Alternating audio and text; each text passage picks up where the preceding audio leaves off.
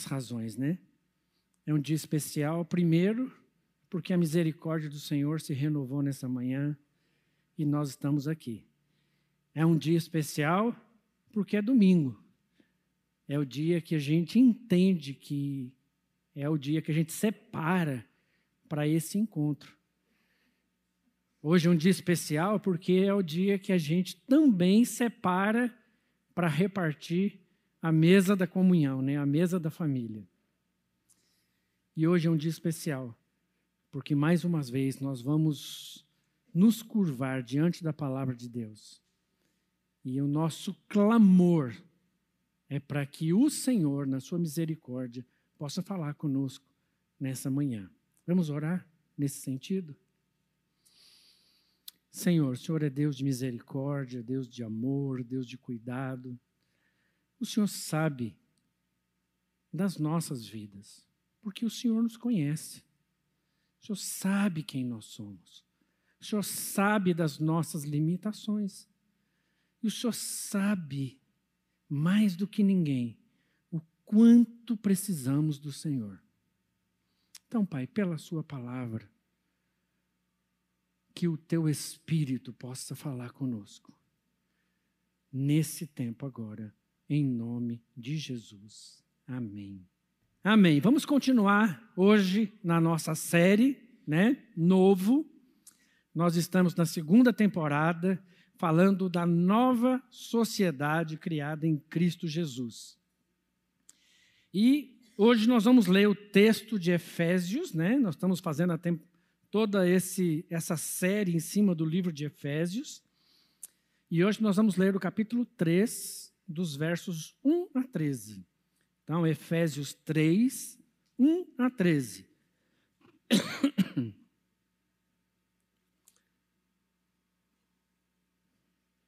Abram ou liguem as suas Bíblias. Por essa causa, eu, Paulo, Sou prisioneiro de Cristo Jesus, por amor de vós, gentios, se é que tendes ouvido a respeito da dispensação da graça. Dispensação da graça de Deus a mim confiada para vós outros. Pois, segundo uma revelação, me foi dado a conhecer o mistério, conforme escrevi há pouco, resumidamente pelo que, quando ledes, podeis compreender o meu discernimento do mistério de Cristo, o qual em outras gerações não foi dado a conhecer aos filhos dos homens, como agora foi revelado aos seus santos apóstolos e profetas no Espírito. A saber, qual é esse mistério? Que os gentios são coerdeiros, membros do mesmo corpo e coparticipantes da promessa em Cristo Jesus por meio do Evangelho, do qual fui constituído ministro conforme o dom da graça de Deus a mim concedida, segundo a força operante do seu poder.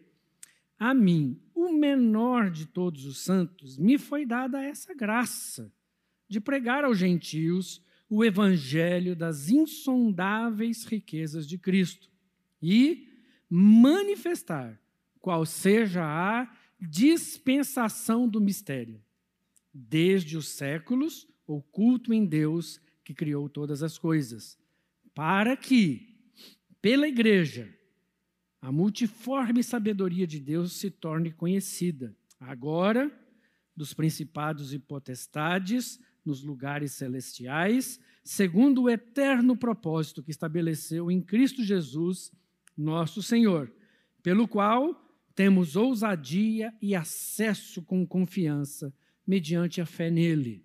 Portanto, vos peço que não desfaleçais nas minhas tribulações por vós, pois nisso está a vossa glória. Aleluia.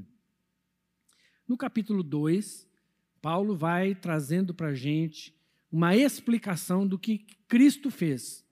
Então, ele vai mostrando para nós que quando Cristo veio, ele derrubou o muro de separação entre judeus e gentios, porque havia lá uma separação emocional, física e principalmente espiritual. Então, judeus e gentios não podiam se misturar. Mas quando vem Jesus, o Cristo, ele então destrói, derruba esse muro. E agora não há mais um povo judeu e um povo gentil. Agora, em Cristo Jesus, não são mais judeus ou gentios, porque agora eles são um novo povo, uma nova família. Eles foram estabelecidos agora na nova condição que essa família ganha, que é acesso ao Pai. Então o véu se rasga, o muro é quebrado e todos, todos que quiserem se aproximar do Senhor têm agora acesso livre e voluntário. No capítulo 3, ele vai explicar exatamente isso, só que um pouco mais detalhado. Tá? Nessa parte que a gente estudou, que a gente leu aqui, ele vai falar basicamente a mesma coisa, só que de uma forma mais detalhada. E ele começa falando da dispensação da graça. Ele começa falando dessa dispensação da graça. Quando essa dispensação, você sabe o que é dispensação? Dispensação é como se fosse um período, né? Um período histórico. Né? Então, Deus estabelece com o seu povo várias dispensações, vários períodos em que as revelações de Deus são então esclarecidas. Então havia a dispensação da lei, ou o tempo da lei, e agora há a dispensação da graça. Quando esse tempo chegou? Lá Gálatas 4, 4 e 5 diz assim: Vindo, porém, a plenitude do tempo, a plenitude do tempo, Deus enviou seu filho, nascido de mulher, nascido sob a lei, então ele vem sobre a, dentro da dispensação da lei, para quê? Para resgatar os que estavam sobre a lei, tirá-los da dispensação da lei, a fim de que recebêssemos a adoção de filhos agora na dispensação da graça. Nesse tempo, nesse tempo, na plenitude do tempo, quando as coisas amadurecem, quando os propósitos de Deus foram sendo revelados ao, ao longo da história, agora, nesse tempo preciso, há a revelação da dispensação da graça. Lá em Efésios 2, 8 e 9 diz assim: Porque pela graça sois salvos, mediante a fé. Isso não vem de vós, é dom de Deus, não de obras, para que ninguém se glorie. Então agora, sem ação nenhuma da nossa parte, mas de uma ação exclusiva de Deus, Ele se revela a nós. Deus se revela a nós em Cristo Jesus. E essa revelação não é algo que Deus decidiu fazer no meio do caminho, porque o texto de Efésios, lá no capítulo 2, nos ensina que ele planeja isso quando? Antes da fundação do mundo. Então não foi um ajuste na história, e sim a história ganhando os seus capítulos escritos e preparados e planejados pelo Senhor. Então a história vai sendo transcrita de acordo com a vontade de Deus, e agora há um momento específico da história, que a palavra de Deus chama de plenitude do tempo, porque na plenitude do tempo agora há a dispensação da graça. Agora a graça de Deus nos alcança, e nele ele vem para nos resgatar da lei, para nos colocar numa nova condição a condição de filhos. Filhos por adoção. Esse período da graça tem prazo para terminar. Sabiam? Tem dia e hora para acabar.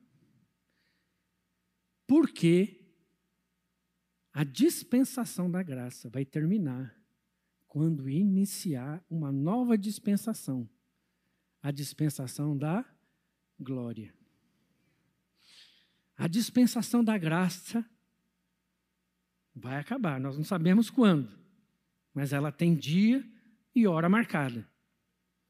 Porque depois que ela acabar, nós vamos iniciar um novo tempo, o tempo da dispensação da glória. Filipenses 3, 20 e 21 diz assim: Nossa cidadania, no entanto, vem do céu, e de lá aguardamos ansiosamente a volta do Salvador, o Senhor Jesus Cristo. Ele tomará o nosso frágil corpo mortal e o transformará num corpo glorioso como o dele, usando o mesmo poder com o qual submeterá todas as coisas a seu domínio. Então, nós estamos vivendo a dispensação da graça, mas em breve, e a minha hora breve, a gente possa receber Jesus de volta. E quando Jesus voltar, esse corpo cheio de defeitos, né? Faltando coisa, com coisa a mais, né? Tem lugar que tem a mais, tem lugar que tem a menos, né? E pior do que isso, frágil e mortal. Eu estou vivendo um tempo muito difícil na minha casa. Meu papai, meu pai está tá indo. Meu pai está vivendo os últimos dias dele. E é duro falar isso, né? É difícil falar isso.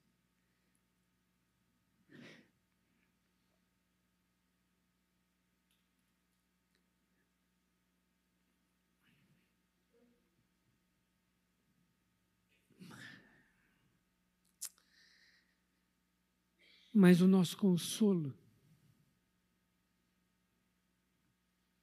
é que esse tempo da graça está acabando para o meu pai. E ele vai experimentar a dispensação da glória,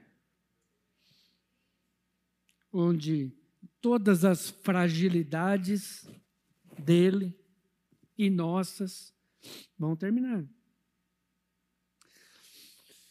E entender isso é muito importante. A gente compreender que Deus está cumprindo o seu plano escrito antes da fundação do mundo. E as coisas estão acontecendo exatamente como ele planejou, porque ele é Senhor da história. Ele é Senhor da história. Ele sabe exatamente o que ele está fazendo. Ele sabe exatamente o tempo para cada um de nós. Mas é importante a gente entender aqui que Paulo usa um termo muito interessante. Ele fala assim que segundo uma revelação me foi dado a conhecer o mistério Paulo fala que nesse tempo da graça houve uma revelação especial. Qual revelação? Do mistério. A saber, qual mistério? A saber que os gentios são coerdeiros, membros do mesmo corpo e coparticipantes da promessa em Cristo Jesus por meio do Evangelho. Paulo está dizendo que ele é portador de uma revelação maravilhosa. A revelação do mistério. Às vezes a gente ouve as pessoas falando, não, isso é mistério, né? E a gente quando ouve a palavra mistério em português, a gente tem uma sensação que é o quê? É algo meio obscuro, enigmático, secreto, né? Aquela coisa assim obscura, assim meio que ninguém sabe exatamente o que é, aqueles um mistério. Não, isso é um mistério. Só que a palavra grega mysterion, né? Que, da qual é traduzido como mistério, tem uma conotação muito diferente disso. Apesar de ainda ser uma coisa que ainda não foi revelada, ou seja, que ainda é um segredo, era um segredo do tipo de alguém que já havia sido iniciado naquilo, mas ainda não sabia tudo.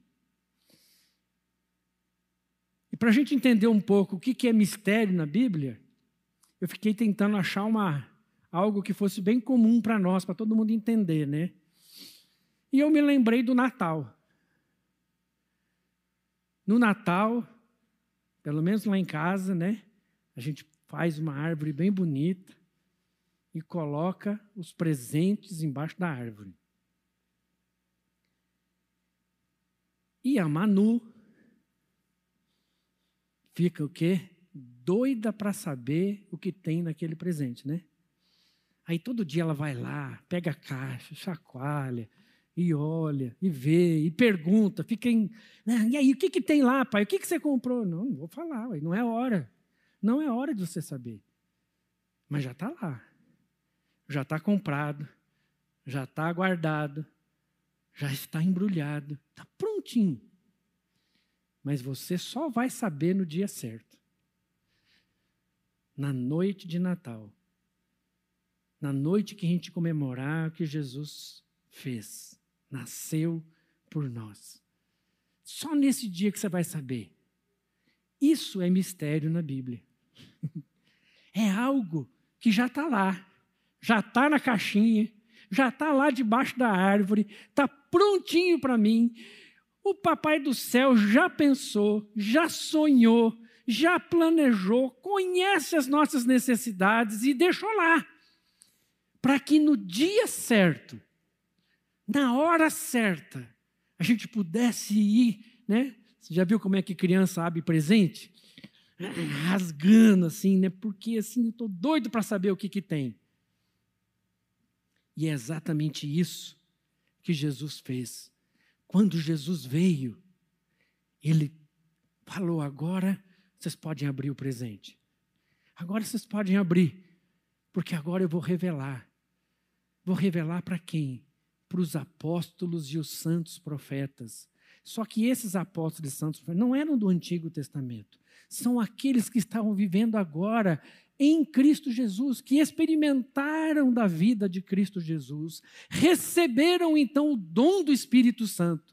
E é por isso que Paulo fala: olha, as gerações passadas não podiam saber o que era, mas já estava lá. Era um mistério.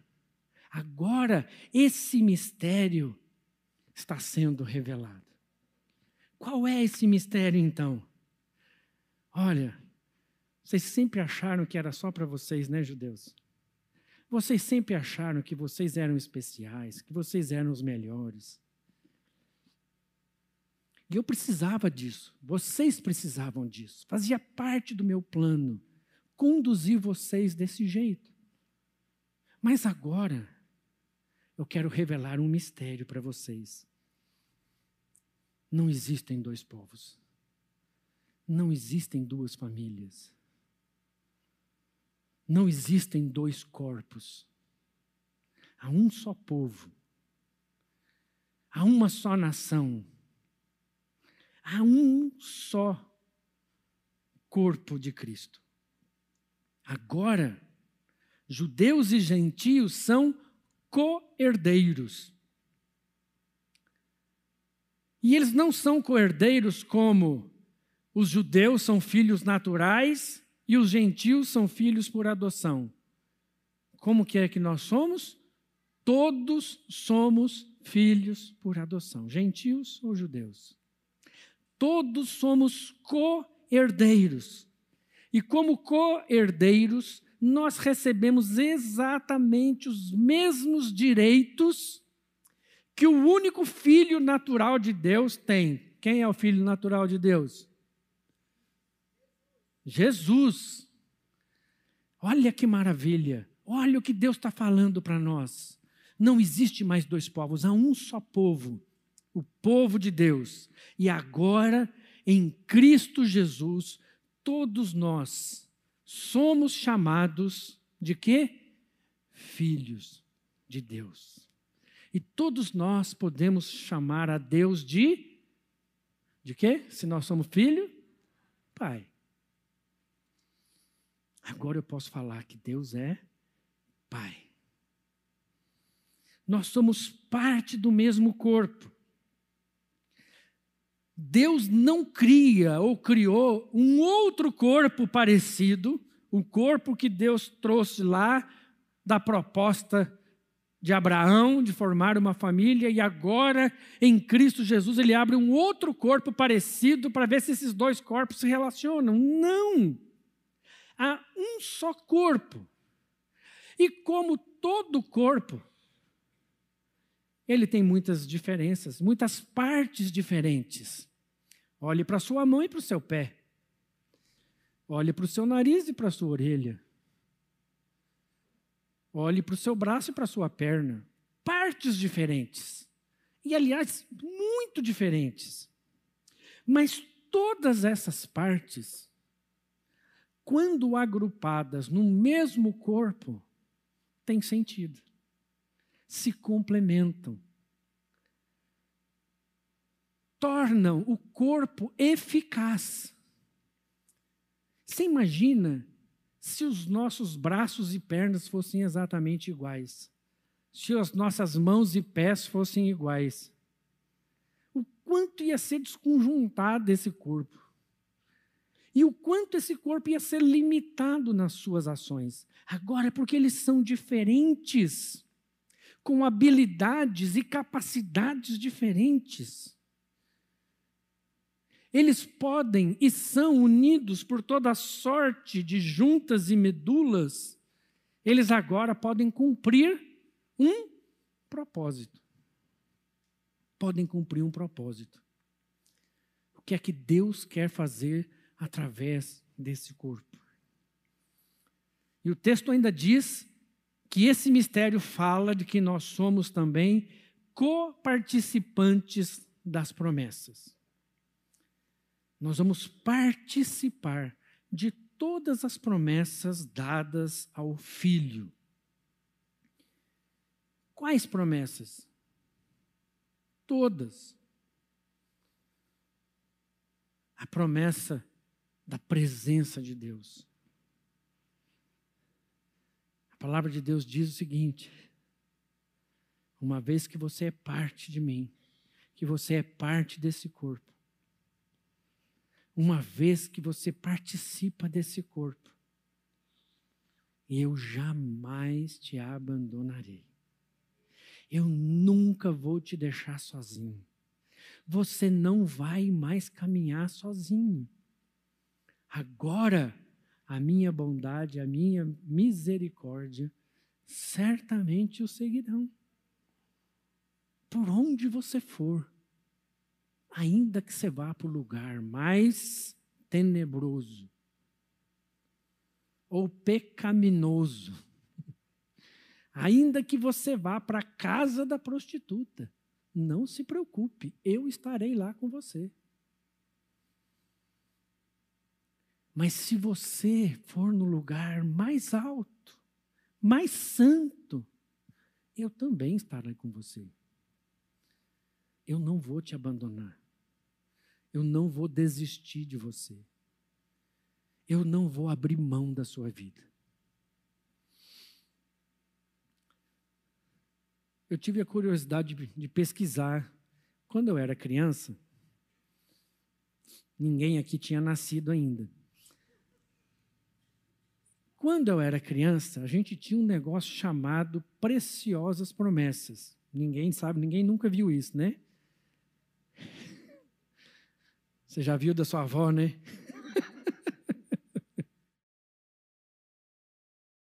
uma caixinha.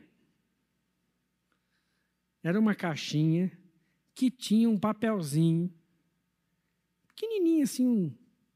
Aí você todo dia você ia lá, puxava um papelzinho daquele para te lembrar qual era a promessa do Senhor para aquele dia, né?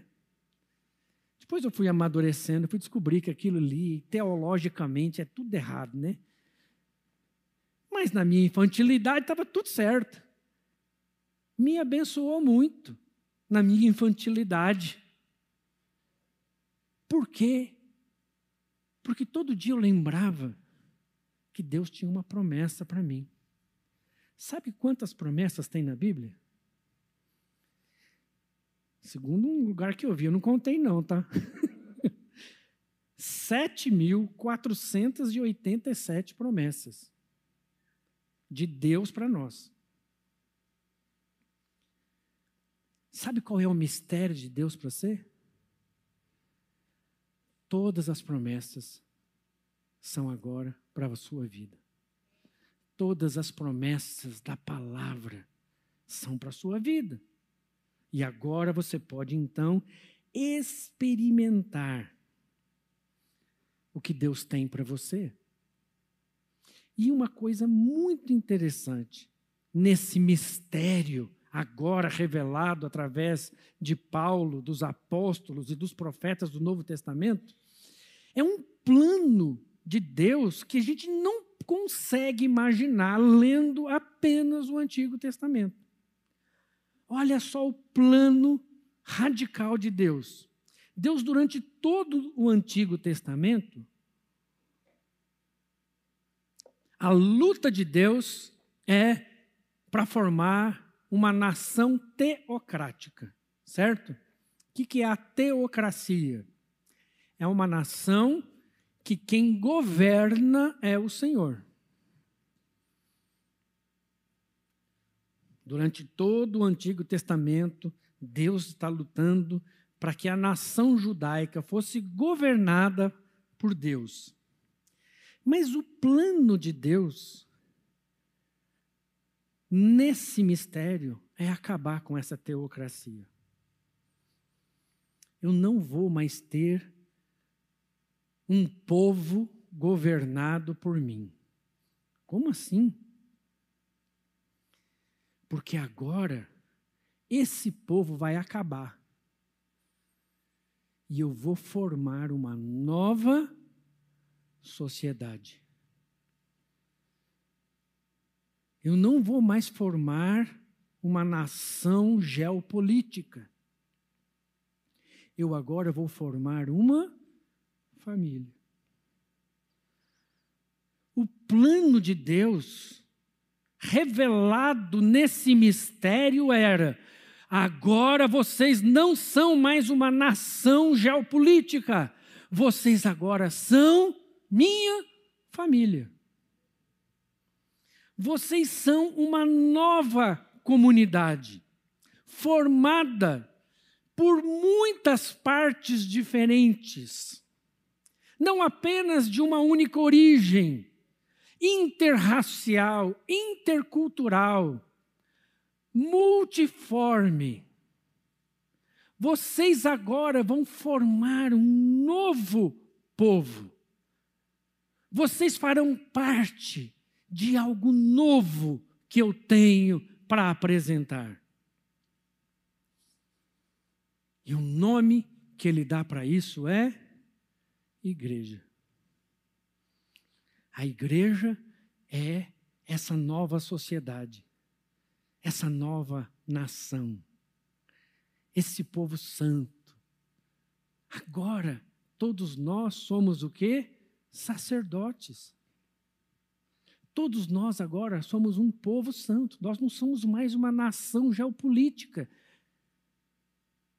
Não tem bandeira, não tem hino. Nós temos um sangue compartilhado, repartido, igual a gente fez agora há pouco aqui. Essa é a, nossa, o que nos une. Agora somos organicamente unidos com Ele. E isso é o que o Novo Testamento chama de Evangelho. Boas novas. Temos uma boa nova para você. Você pode fazer parte dessa família. E aí, ele usa, lá no versículo 9 e 10 que nós lemos, ele usa esse termo, olha só comigo. Verso 9: E manifestar qual seja a dispensação do mistério. Lembra da palavra dispensação? Então agora nós vamos usar a dispensação do mistério, desde os séculos, oculto em Deus que criou todas as coisas. Então lembra da palavra mistério? Era algo que já estava lá, mas estava oculto. Lembra da palavra dispensação? Período histórico da, da vida da, da nossa vida, né? Então agora, na dispensação do mistério oculto em Deus, agora, verso 10, para que. Então esse mistério tem um objetivo: inaugurar uma nova dispensação, a dispensação do mistério, para que, pela igreja, a multiforme sabedoria de Deus se torne conhecida agora dos principados e potestades nos lugares celestiais. A dispensação do mistério. Dentro da dispensação da graça, nós somos é, convidados, somos chamados a conhecer a dispensação do mistério, que acontece paralela à dispensação da graça. Qual é essa dispensação do mistério? De que há um só povo, um só corpo. Qual é o objetivo dessa dispensação do mistério? Revelar o quê? A multiforme. Olha só. Recebemos de Deus uma incumbência. Quem é que recebeu essa incumbência, queridos? A igreja. A igreja. A igreja é o corpo vivo de Cristo. A igreja é o corpo vivo de Cristo. E nós vimos semana passada, nas ministrações anteriores, de que esse corpo vivo é formado de tijolos, todos iguaizinhos. O que, que foi aqui que nós vimos semana passada? Não sei quem estava aqui semana passada. Nós somos formados de pedras multiformes, que se encaixam perfeitamente, mas não tão perfeitamente assim. Porque você já viu um muro de pedra? Ele é perfeito na sua imperfeição. Ele é tão, as pedras são tão diferentes entre si, mas que elas formam uma parede perfeita. Isso é a igreja. Essa é a igreja. Pedras diferentes formando uma, revelando uma perfeição. E agora, pela igreja, as nós somos a expressão dessa verdade. O que, que significa isso? Nós somos aqueles que vamos expressar, revelar, tornar público, tornar evidente quem Deus é. Então, quando você quiser conhecer a mão de Deus, Aonde você vai conhecer a mão de Deus? Hã? Na. Vou dar uma dica aí. E. Não é Itaú, é igreja. Na igreja. Quando você quiser conhecer como os pés do Senhor caminham, você vai conhecer isso aonde? Ô, oh, gente, me ajuda. Na igreja. E quando você se sentir precisando de um abraço, quem é que vai te abraçar? Hum? A igreja. Porque nós somos a expressão da multiforme sabedoria de Deus. Somos nós que temos que chegar aqui. E, infelizmente, muitas pessoas vêm para o culto achando que o problema delas é só com Deus. Eu estou aqui, eu quero olhar para Deus. Eu quero saber o que é que Deus tem para mim. E eu tenho que te dizer o seguinte: sabe o que é que Deus tem para você aqui? Olhar para quem está do seu lado. É isso que Deus tem para você. Olha para quem está do seu lado. Busque em Deus o que essa pessoa está precisando.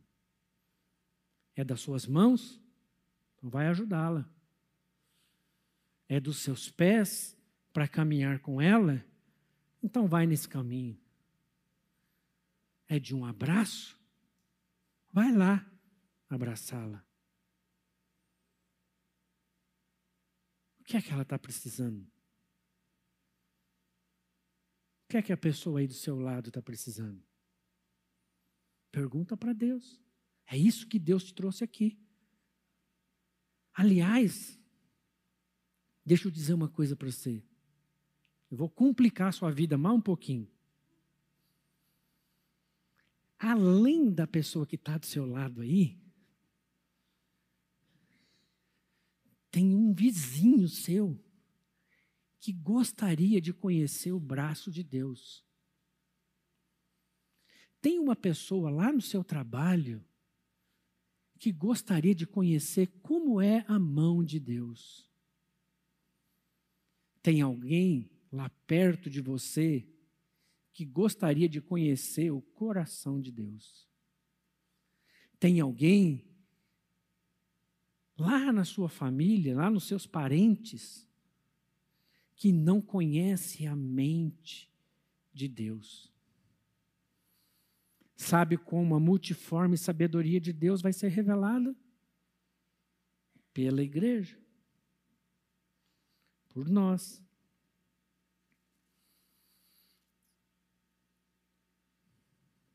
E vai ser revelada na igreja.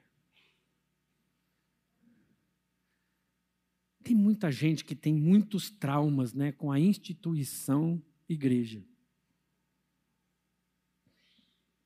E eu não tiro sua razão, não, porque eu vou te falar, a gente tem visto uns trem aí que é difícil. Mas você acha que Deus não sabia que isso ia acontecer? Fala sério. Sim ou não? Deus sabia que isso ia acontecer?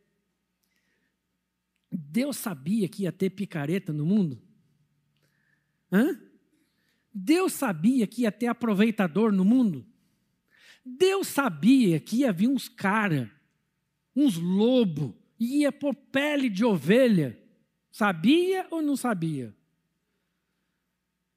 E por que, que Deus não mudou o plano dele? Se ele sabia disso tudo. É porque Deus sabia, desde o princípio, que no meio dessa congregação local ia ter picareta, mas ia ter também seu povo. E ele decidiu, na sua sabedoria e na sua soberania, usar você aqui para que através de você pessoas pudessem conhecer o mistério revelado, para que pessoas pudessem conhecer através da sua vida a dispensação da graça, para que pessoas através de você pudessem experimentar o que é o amor de Deus revelado em Cristo Jesus, o nosso Senhor. Para que pessoas através de vocês pudessem ouvir as boas novas. Cristo Jesus pagou o que você não dá conta de pagar. E então você pode fazer parte dessa família.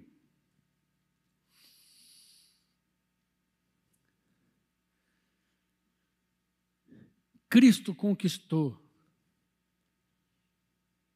a possibilidade do acesso.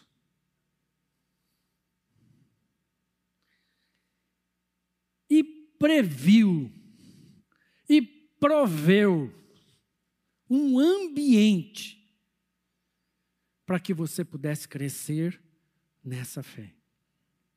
Aonde é esse ambiente? Hã? Na igreja. Ainda que hajam muitos lobos aqui. E quando eu falo aqui, não é só aqui, né? Em todas. Ou vocês acham que aqui não tem? Hã? Tem sim. Se você tem dúvida disso, eu te falo. Tem. Fica tranquilo. Não confie em nós. Não confie em mim.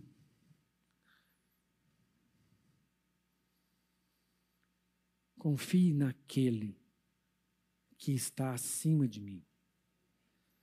É Ele é que vai sustentar a sua vida. É Ele que vai usar você com sinceridade. É Ele que vai fazer com que o seu abraço revele a multiforme sabedoria de Deus. É Ele que vai fazer com que os seus pés caminhem os caminhos que Ele tem para a sua vida. É Ele que vai tornar as suas mãos hábeis para ajudar aqueles que precisam ser ajudados. É Ele que vai tornar o seu olhar sensível para perceber o que o outro tem e precisa. Essa é a dispensação do mistério. Natal chegou. Vamos abrir os presentes para as pessoas que ainda não experimentaram esse presente. Você está disposto a isso, meu querido, minha querida? É isso que Deus te chamou para fazer. É para isso que Ele nos agrupou. É para isso que Ele nos ajuntou e tem nos ajuntado ao longo da história para que pela igreja a multiforme sabedoria de Deus seja revelada como um presente que vai sendo aberto, rasgado e vai se revelando o que Deus tem para cada um de nós. Você crê nisso, amado?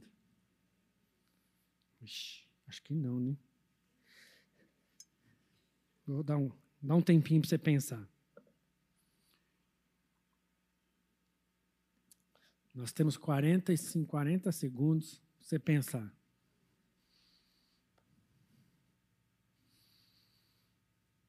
Você crê nisso, amado?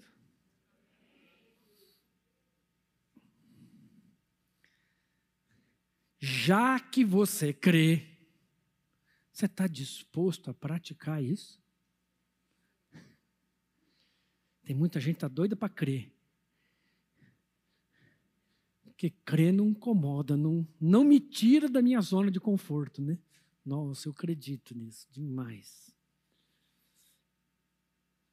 Mas crer implica em tirar você da sua zona de conforto e te levar em direção ao outro que precisa de você. Vamos ficar de pé?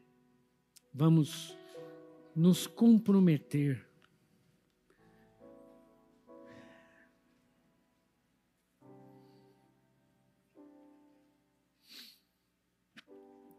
Quero orar com você, meu querido.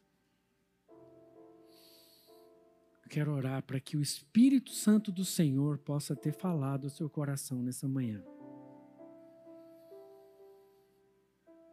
Deus não colocou você nessa família por acaso. Deus não te deu habilidades por acaso. Deus não te deu sensibilidades ao acaso. é porque ele queria usar isso para revelar quem ele é nessa sociedade que precisa tanto das boas novas do Evangelho. Pai de amor, Pai querido, o Senhor conhece o nosso coração. Ah, como o Senhor conhece o nosso coração, como o Senhor sabe quanto a gente é endurecido. Quantos de nós já vivemos tantas experiências ruins, difíceis, traumatizantes? Quantas vezes, pais, tivemos que nos deparar com lobos travestidos de ovelhas? Quantas vezes a gente duvidou do que o Senhor quer fazer? Quantas vezes, Senhor, a gente se sentiu incapaz? Quantas vezes, Senhor, a gente pensou que a gente não dava conta? Mas o Senhor trouxe para nós a revelação de um mistério. Nós somos seu corpo. E, portanto, não é a nossa capacidade que conta, mas é como o Senhor, que é a cabeça desse corpo, quer usar cada parte desse corpo para o seu propósito.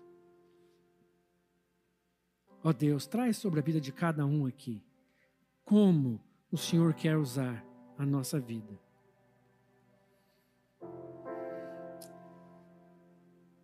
Ah, Senhor, eu sei que o Senhor tem um povo aqui. O Senhor levantou um corpo aqui. E o Senhor quer usar esse povo. E o Senhor quer usar esse corpo para revelar o Senhor e o seu amor. Usa-nos, Senhor. Usa-me, Senhor. Usa-nos, Senhor, para a tua honra e para a tua glória, em nome de Jesus. Amém. Amém. Meu querido, eu queria que você, durante essa semana, olhasse para quem passar perto de você. E eu queria que você fizesse uma oração na hora que Deus abriu o seu olho para olhar alguém. E eu queria que você perguntasse para o Senhor: Senhor, como é que eu posso abençoar e revelar quem o Senhor é na vida dessa pessoa? Faz essa pergunta. Faz isso, faz essa experiência com Deus. E você vai ver o que, que Deus vai fazer. Depois você me conta ou nos conta. Amém?